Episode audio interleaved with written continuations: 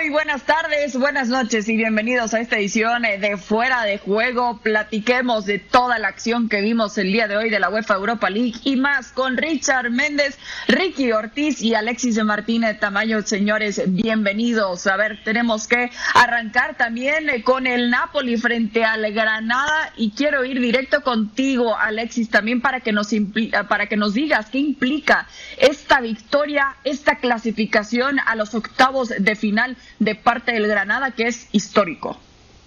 ¿Qué tal, Cristina? ¿Cómo estáis? Bueno, la verdad es que sí, para el Granada, un equipo debutante en competición europea, eh, derrotar, eliminar eh, a un histórico como es el Napoli, obviamente es un, eh, es un hito es un hito muy importante, uno de los probablemente partidos más importantes en la historia de este, de este club, que hace tres años estaba en, en segunda división.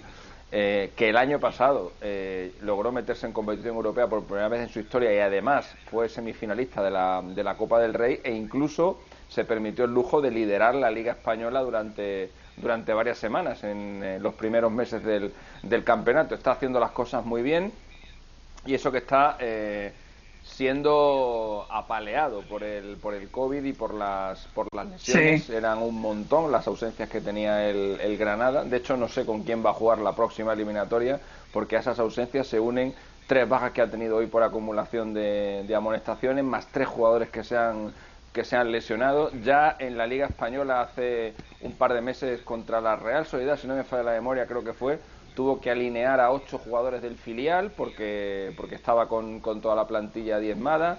Este equipo viene de jugar tres previas de Europa League, eh, tuvo que empezar la temporada antes que nadie. Es el equipo de, del fútbol español que más partidos oficiales ha jugado esta, esta temporada.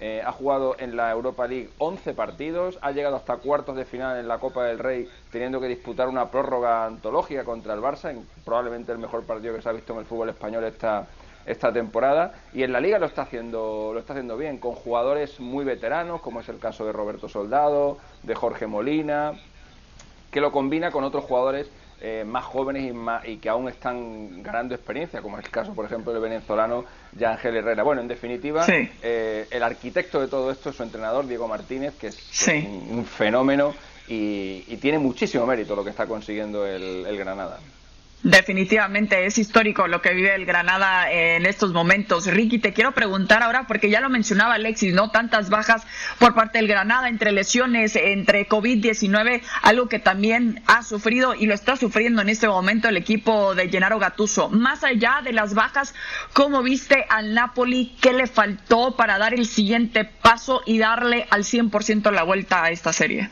Sí, hola Cris, Alexis y, Richard. Primero lo, que dice Alexis eh, eh, es conmovedor, que un equipo chico logre todo eso en una temporada con, todo en contra. Es un mensaje para los grandes equipos cuando se quejan y que no pueden en ciertas situaciones. Es, es, lo hermoso del fútbol. Eh, por el otro lado, por lo que me preguntabas, el Napoli está mal aunque hoy ese gol de cabeza, el Granada en el 1 a 1 lo tiró abajo porque a los 3 minutos ya estaba arriba 1 a 0 y presionaba y necesitaba uno más por lo menos para terminar el partido así, ir a la largue. Eh, termina ganando 2 a 1, eh, intentó por todos lados, pero está mal el Napoli, está caído, ha perdido muchos partidos, ha perdido mucho terreno, quedó fuera de la Copa Italia, está fuera de, posición, eh, de puestos de Champions. Sería el segundo año consecutivo que está fuera de Champions y eso lo vuelve loco a Aurelio de Laurenti porque es mucho dinero que pierde este equipo que lo necesita. Sí, es un equipo importante, pero no es tampoco un grande de Italia, sino que es un protagonista en el fútbol italiano que te puede ganar una Copa de Italia, una Supercopa, un partido, pero en torneos largos le ha costado. Ha perdido eh, tres de los últimos cuatro enfrentamientos en la Europa League. No hay caso, no le da a este equipo y tiene muchas ausencias eh, de Chucky, de Mertens, de, de Manolás, eh, de varios jugadores que son fundamentales, de Deme.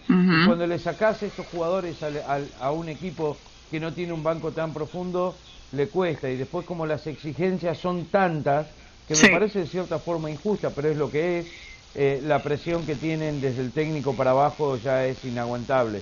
Por eso el Napoli em, como dijo Culibalí después del partido, hemos fallado, no podemos fallar más. ahora hay que clasificar a Champions. Se le viene el partido pendiente con la Juve el 17 de marzo eh, y, otro partido bastante complicado en Serie A, que si queda fuera de Champions una vez más, eh, es un equipo que se va a empezar a desarmar, porque la única forma que puede subsistir es vendiendo sus jugadores. Sí, y es interesante, Richard, ver al Napoli en estos momentos cuando eh, lo veíamos bastante consistente. Eh, eh, ¿A qué se debe este mal momento? ¿Realmente por las lesiones o por la presión que siente también Gennaro Gattuso por comprobar quizás partido tras partido que merece todavía ser el técnico del Napoli? Se van sumando factores, Cristina, y, con el saludo para ti y para el resto de los muchachos. Eh, cuando se van acumulando en momentos de crisis, eh, pues es difícil empezar a, encontrar algo que puedas resolver sin que tengas que resolver antes otra cosa aparte. En el conjunto del Napoli, a ver, el tema de lesiones ya es una dificultad, pero ya después vemos que no hay tantos fallos estructurales de parte de Gennaro Gattuso, que por eso creo yo también se ha ganado el apoyo del de, plantel. El plantel lo respalda, el plantel está con él, pero hay situaciones como las que de pronto vimos hoy, vimos en la misma eliminatoria entre el Granada el partido de ida, decisiones individuales. Ahí no puede entrar la mano de Gennaro Gattuso cuando hay cosas individualmente en las que falla el equipo. Él trabaja para lo colectivo, para que el equipo funcione, para armar un esquema. Se puede equivocar en una alineación, se puede equivocar en un esquema, pero no se puede equivocar a la hora de tomar una decisión que le corresponde a un jugador en un momento determinado. Eso ha escapado de las manos de Gennaro Gattuso.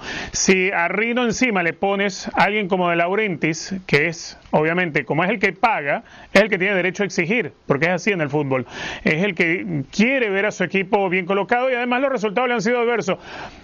¿Pudo Gatuso y el Napoli vencer a la Juventus de Turín? Basado también en el trabajo táctico, basado también en lo que había preparado su estrategia, pero no ha podido vencer en otros escenarios y hoy en día el Napoli es séptimo de la clasificación, Napoli está fuera de la Copa Italia, Napoli está fuera de la UEFA Europa League, es un equipo que está sufriendo una cantidad de dificultades que todas le vienen juntas, es como cuando se cae la primera pieza de dominó y tras de ella van cayendo cuatro o cinco piezas más. Bueno, es lo que le ha tocado a Gennaro Gattuso. Por mucho respaldo que tenga el plantel, yo veo muy difícil que De pueda seguir con él. Sí, parece Alexis que con esta derrota, con esta eliminación también, que Gennaro Gattuso si antes tenía pie y medio afuera, ahora sí ya están empezando a cerrarle la puerta, ¿no? Sí, sin duda. Además, eh, ya lo recordaba Ricky, en la, el Napoli en esta, en esta primera ronda de, la Europa League ha caído en, tres de sus últimas cuatro participaciones. Recuerdo una eliminación contra el Leipzig, otra contra el Villarreal, la de hoy contra el Granada y solo una eliminatoria superada contra el Zurich hace un par de, un par de años. Eh, sin embargo, hoy he visto a Gatuso especialmente enfadado y le he visto especialmente nervioso. Desesperado, durante el partido. ¿no? Efectivamente, ha hecho unas declaraciones al final del encuentro. Fijaros, Gatuso, lo que ha sido Gatuso como jugador, que ha sido de los jugadores más. Bueno, en fin, no voy a utilizar calificativos que hieran la sensibilidad. Temperamental. Sí, bueno, temperamental. Yo quería decir otra cosa. Sí, lo escuchábamos gritar, impossible, impossible, también reclamando la hora. al final del partido ha dicho algo así como que eh, es increíble la cantidad de, minutos que ha perdido el, Granada, que por qué han parado tanto el partido cuando él era Dios haciendo ese tipo de ese tipo de cosas. Pero creo que creo que se debe a que efectivamente él ve que el partido de hoy era clave para su continuidad en el, en el equipo, ve que se le estaban escapando las posibilidades de seguir en el, en el Napoli y creo que su final está, está cerca. Lamentablemente, porque yo no le conozco personalmente, pero me han dicho que es un, que es un tipo fantástico, es un tipo muy simpático y, y bueno, da pena que la, que la buena gente pues no le vaya bien, ¿no? Pero parece que las horas de Gatuso están, están contadas en el Napoli. Sí, por lo mismo, no por nada vemos eh, tanto apoyo de parte de sus jugadores, cómo festejan con él, con las victorias, hasta con los goles también. Eh, y por alguna razón también veíamos al Chucky Lozano intentar recuperarse también para ganar, ganarse también quizás el corazón que parece ser enorme de, de Gennaro Gatuso. Pero tenemos que platicar eh, de José Mourinho también. A ver, Ricky la pasó muy bien en estos 16 avos de final con un Dele Ali, que extraño decir mencionarlo también como protagonista en este equipo de los Spurs con un gol espectacular, con una asistencia para ese gol eh, de Gareth Bale. En este momento, por lo que le queda también posiblemente en el camino a este equipo de los Spurs, ¿es el obligado al título? No es el obligado al título porque es el Tottenham Hotspur que no, no, ha ganado prácticamente nada a lo largo de, su historial. Ya está en la final de la, de la Carabao contra el City, que no va a ser fácil, pero es a un partido y es Mourinho contra Pep. Y ahí eh, hay que ver qué es lo que pasa. Eh, segundo, em, cuanto más presión se le pone en estos equipos que nunca ganaron nada, es mucho más difícil. Mourinho lo sabe, pero Mourinho sabe jugar estos tipos de torneos. Él ganó la UEFA Europa League con el Manchester United que tenía mucho menos de lo que tiene hoy en este Tottenham desde mi punto de vista. Y hablas de Dele Alli que está recuperando su nivel, le falta mucho todavía, pero ha mejorado mucho. Y Gareth Bale ha mejorado mucho también. Entonces ahora son como dos refuerzos eh, en el mes de febrero-marzo prácticamente para un Mourinho que, que los necesita y logra descansar a Kane y a Son y hace de que este Tottenham sea, desde mi punto de vista, uno de los candidatos a la Europa League, porque tiene un muy buen equipo, ya se le escapó la Premier, pensé que le iba a ir mejor, pero no, no fue así, entonces le queda la Carabao y esto, y Mourinho no lo va a dejar escapar, y lo va a preparar a la perfección, así que yo creo que eh, sí, es candidato y que tiene muchas posibilidades de ganar la Europa League. Ricky, yo no, yo no me fiaría mucho de Gareth Bale como refuerzo porque haya marcado porque haya marcado goles seguidos. Te lo digo porque porque en el Madrid de repente marcaba dos goles y luego se pegaba cuatro meses sin marcar. O sea, yo, yo no me fiaría. Puede ser, pero es la última que tiene Alexis. Sí, sí, ya, pero yo creo que le da igual. Pero bueno, ya veremos. sí, pero al final, al final de cuentas, sí, Ricky, ¿querías decir algo? No, no, que puede ser, lógico, puede, tener mucha razón. Yo todavía le tengo fe que Mourinho lo puede cambiar. Sí, y quizás también, eh, como no, no se pudieron eh, deshacer de, de Leali también en el último mercado de fichajes, Richard Mourinho dijo, bueno, por algo pasan las cosas y al menos en este momento está intentando recuperar a estos elementos. ¿Qué te parece este ingrediente especial que quizás tiene José Mourinho como para convertir en estos dos, como dice Ricky, en unos refuerzos que le pueden servir mucho en cuanto a profundidad de plantel también, eh, especialmente en estos tiempos de pandemia? Yo no creo que sea, que sea tan sencillo. A ver, Mourinho no se caracteriza por ser un técnico que dé segundas oportunidades o que trate de levantar el ánimo eh, o, las ganas de jugar por una camiseta a un jugador. Yo recuerdo que de pronto lo hacía en el Inter con un jugador joven en su momento, era todavía joven Adriano, pero no lo va a hacer con todo el mundo y a los jóvenes se les perdona todo.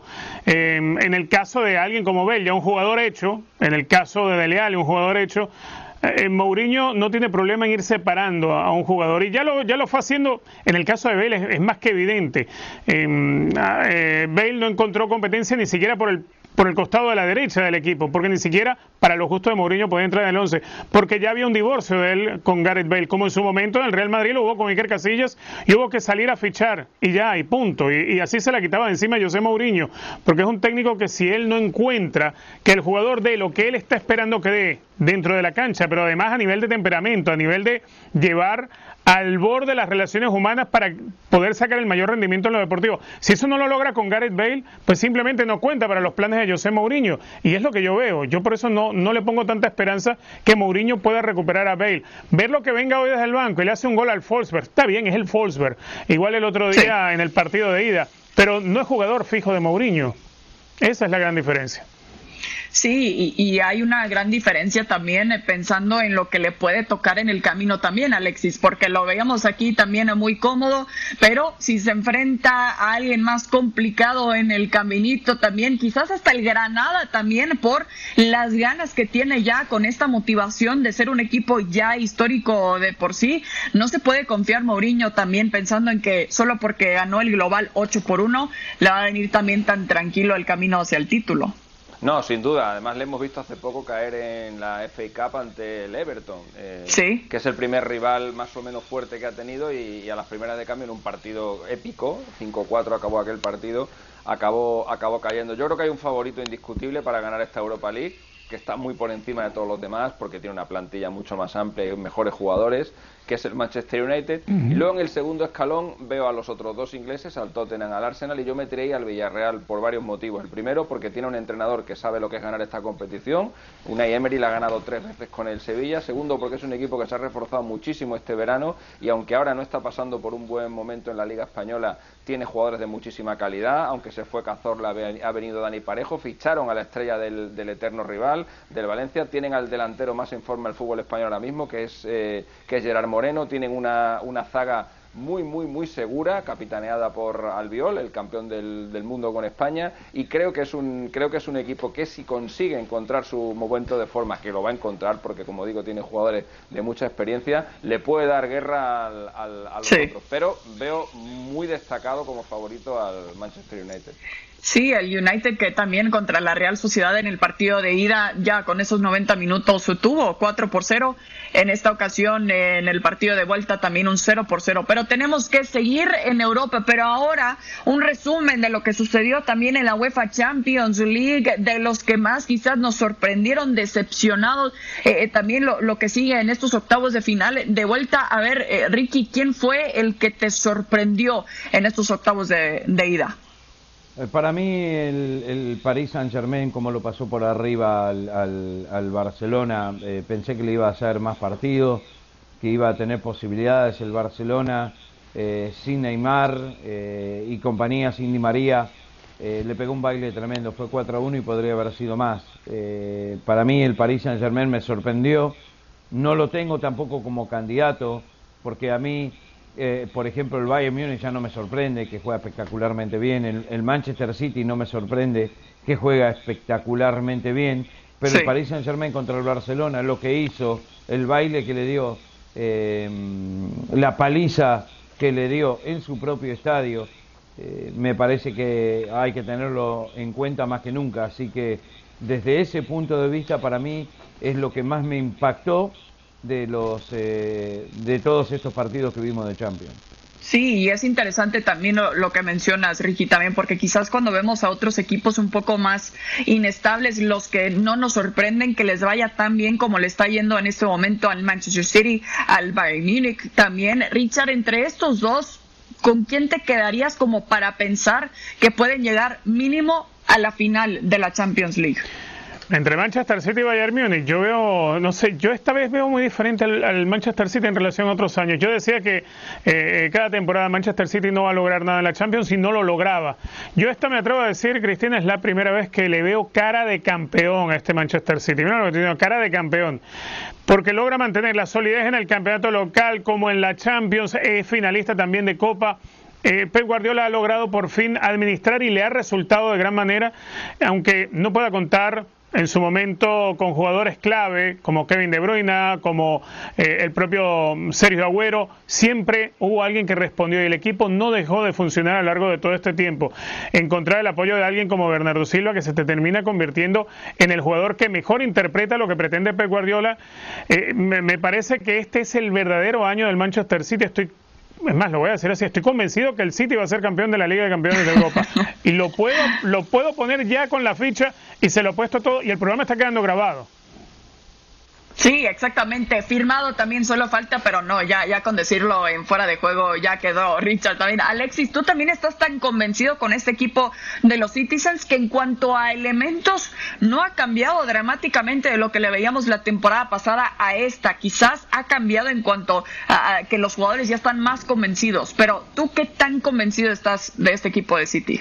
Bueno, yo eh, ahora mismo para mí es el mejor equipo del mundo. Eh, creo que creo que juega muy bien al fútbol. Además lleva una racha de victorias impresionante. Pero no solamente cómo gana, perdón, no solamente lo que gana, sino cómo gana, porque lo gana prácticamente sin conceder oportunidades de gol. El otro día, por ejemplo, contra el Arsenal, ganó el partido solo por 1-0, pero con una comodidad pasmosa. Metieron el primer gol nada más empezar el partido y luego se dedicaron a tocar el balón y el Arsenal es que no les hacía ni cosquillas. Es un equipo infranqueable, por fin ha encontrado esa pareja de centrales que le están dando solidez defensiva en esta racha de 19 partidos seguidos ganados. Solamente ha recibido 6 goles en contra y creo que la Copa de Europa se empieza ganando por ahí, por la, por la defensa. Por eso me parece que ahora mismo este equipo es eh, ahora mismo es invencible. Pero, pero, el pero que le pongo es que a lo mejor ha llegado al punto de forma óptimo demasiado pronto. Eh, okay. la, Copa, la Copa de Europa se gana en abril, mayo y estamos en febrero.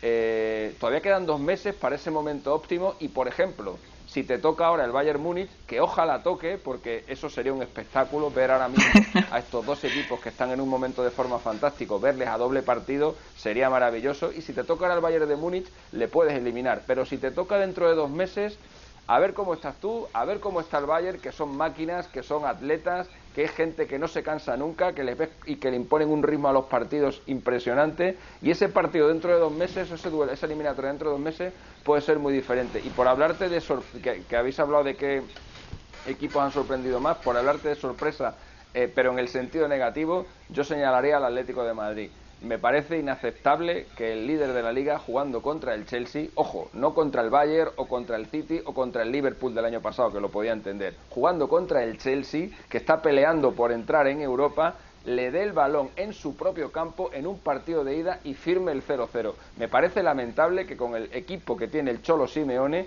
eh, planteara un encuentro tan rácano, un encuentro tan tan embarrado como el que hizo el otro día y justa fue la victoria del Chelsea y el castigo que recibió el, equipo de Simeone. Y, parece quizás, Ricky, también eh, que es una historia que ya hemos visto de parte de este equipo del Cholo Simeone. Bueno, quizás esta temporada ya es capaz de hacer mucho más, bueno, ya de ganar la UEFA Champions League, pero de nueva cuenta lo vemos un poco debilitado también en cuanto a resultados, que ha dejado ir algunos puntos en la liga, de esto que menciona Alexis también eh, contra los Blues. Eh, tiene la capacidad Diego Simeone con su experiencia, con los jugadores que tiene a su disposición para corregir este momento de incertidumbre que parece que están viviendo? Sí, definitivamente lo puede hacer. Eh, yo creo que un factor es que jugó de local jugando de visitante. Eh, y, para mí eso es una gran diferencia, porque por más que no haya público en el estadio, tenés que viajar dos veces. Eh, ya iba con un planteamiento Tuchel jugando como visitante.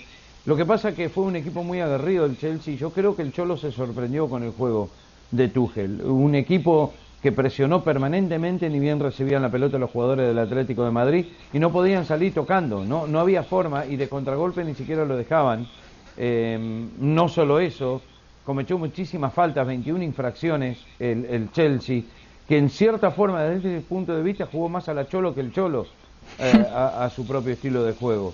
Eh, eso hace que, este equipo está invicto con, con está bien eh, psicológicamente, moralmente, que no le tiembla el pulso para dejarlo a Canté en el banco de suplentes, para dejarlo a Harvest en el banco de suplentes, para hacer un montón de cambios y que el equipo siga funcionando. Yo creo que lo sorprendió eh, al Cholo y que en ningún momento pudo recuperarse porque no hubo un minuto del partido donde decís, ah, acá el Atlético de Madrid está con posibilidades de anotar o está dominando. No pudo, el, Chelsea no lo dejó. Yo entiendo que, que, al Cholo no le salió nada, pero en este caso también le quiero dar un poco de mérito a Tuchel y al Chelsea, que plantearon un partido perfecto, que le salió como querían y terminan ganando con un golazo de Giroud, que al final del día fue un error del Atlético eh, en el fondo, eh, eh, que es raro, y el gol se tuvo que revisar 3-4 minutos y ahí está el 1 a 0, así que tiene posibilidades todavía el equipo de Simeone.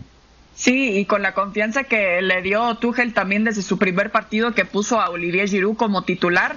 Bueno, hasta ahora quizás también con esta confianza de la chilena que se pueda mantener también en ese momento. No es, eh, se dice fácil también eh, con ventaja, con gol de visitante. En fin, será interesante ver cómo puede cambiar eh, un poco también en su estrategia Simeone pensando en los octavos de vuelta. Tenemos que platicar de lo que dijo Berbatov también al respecto de lo que vienen para los jóvenes tanto de Erling Haaland como de Kylian Mbappé, comparándolos ya con Messi y Cristiano Ronaldo, que no se han retirado todavía y ya parece que los quieren reemplazar también. Ya quiere el mundo de fútbol una nueva rivalidad a nivel individual. Eh, es interesante también eh, como dice que dice que parece que si hay un cambio de, de, estafeta en el Olimpo del balompié, Haaland y Mbappé eh, se suman también justamente a los numeritos de Messi y de Cristiano Ronaldo. Richard, deberíamos de ya hablar tan importantemente ponerlos eh, quizás eh, ya eh, en la historia a Kylian Mbappé o Erling Haaland o qué falta quizás para convencerte?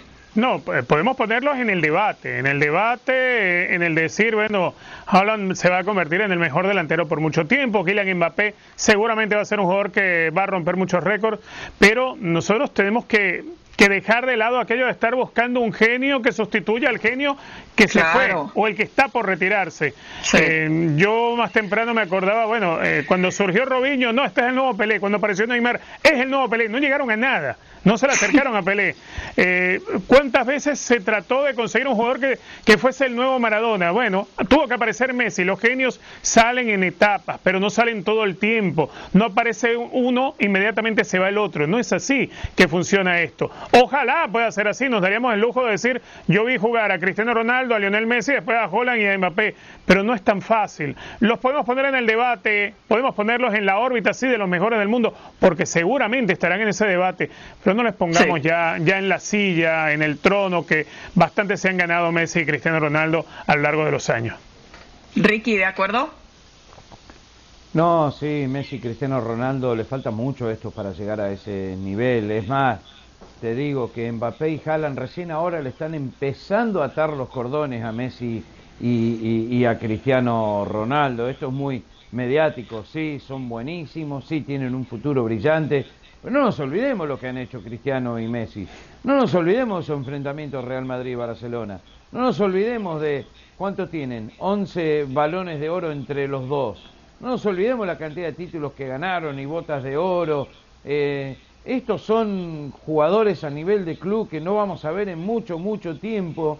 Y no creo que ni Haaland ni Mbappé lleguen a lo que han llegado Cristiano Ronaldo y Messi. Así que recién, recién le están aprendiendo a atarle los cordones con doble nudo.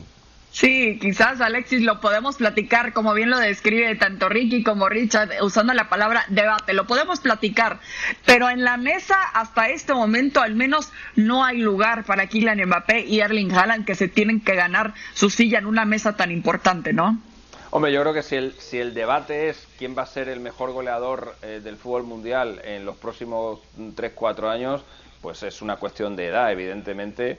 Eh, tanto Holland como Mbappé van a superar a Messi y a Cristiano Ronaldo, entre otras cosas, porque es que se sacan 15 años de edad. Entonces, eh, en algún momento se van a retirar y estos les van a, y estos les van a pasar.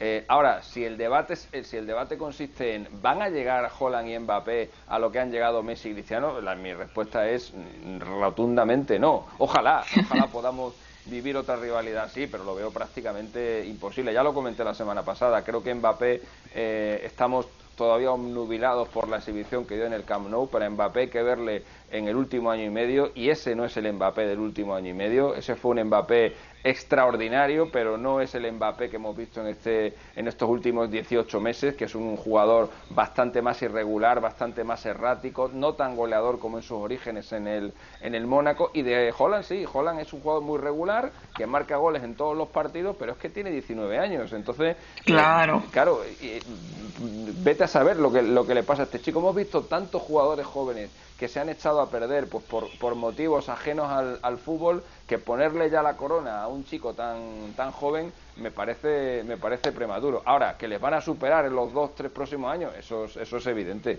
seguro. Ya estamos viendo que las cifras de Messi y de Cristiano están, están bajando claramente. Sí, claro, por, la edad definitivamente, por las ganas de comerse al mundo, como vemos también a tantos eh, jóvenes futbolistas eh, y, también, Richard, qué tan importante será la prueba de Erling Haaland también específicamente y también lo podríamos decir de Kylian Mbappé, eh, estar en un equipo donde mediáticamente se les presiona día a día. Sí, un equipo que tenga la obligación de ser campeón. Si bien en el Dortmund Holland puede tener presión, pero no es la misma que, tiene si fuese jugador del Bayern Múnich, por ejemplo, o si fuese jugador del Real Madrid o del Barcelona o de la Juventus. Igual es el caso de Kylian Mbappé eh, al Paris Saint Germain, por lo que en gasta se le exige que salga campeón pero el Paris Saint Germain juega en un campeonato donde no tiene prácticamente competencia. Y, tanto es así que lo vemos jugar contra el Barcelona y en la previa del partido sabemos que va a ser un gran partido, sabemos que es un gran rival, pero no lo estamos viendo al Paris Saint Germain como el equipo que tenga que llegar a imponerle condiciones a otro equipo grande, porque no es un grande del mundo el Paris Saint Germain, es un grande, es el grande de Francia, pero no es un grande todavía de Europa. Claro. Entonces no es lo mismo vestir la camiseta del Paris Saint Germain que el día de mañana vestir la del Madrid, la del Barcelona o la de cualquier equipo grande. Rapidito digo que sí. Haaland va a terminar siendo Lewandowski y que Kylian Mbappé va a terminar siendo Titi Henry. Pero nunca Messi y Cristiano Ronaldo. Sí, definitivamente. Es muy difícil pensar eh, en comparar a Kylian Mbappé, a Erling Haaland, con lo que ya nos ha demostrado por tantos años alguien como Leo Messi y como Cristiano Ronaldo. Individualmente claro, vamos a ver eh, esa competencia que va a ser muy interesante y qué fortuna poder verlos crecer también en el mundo de fútbol. Y con eso cerramos esta edición de Fuera de Juego. Ricky, Richard, Alexis, un gusto como siempre. Nos, nos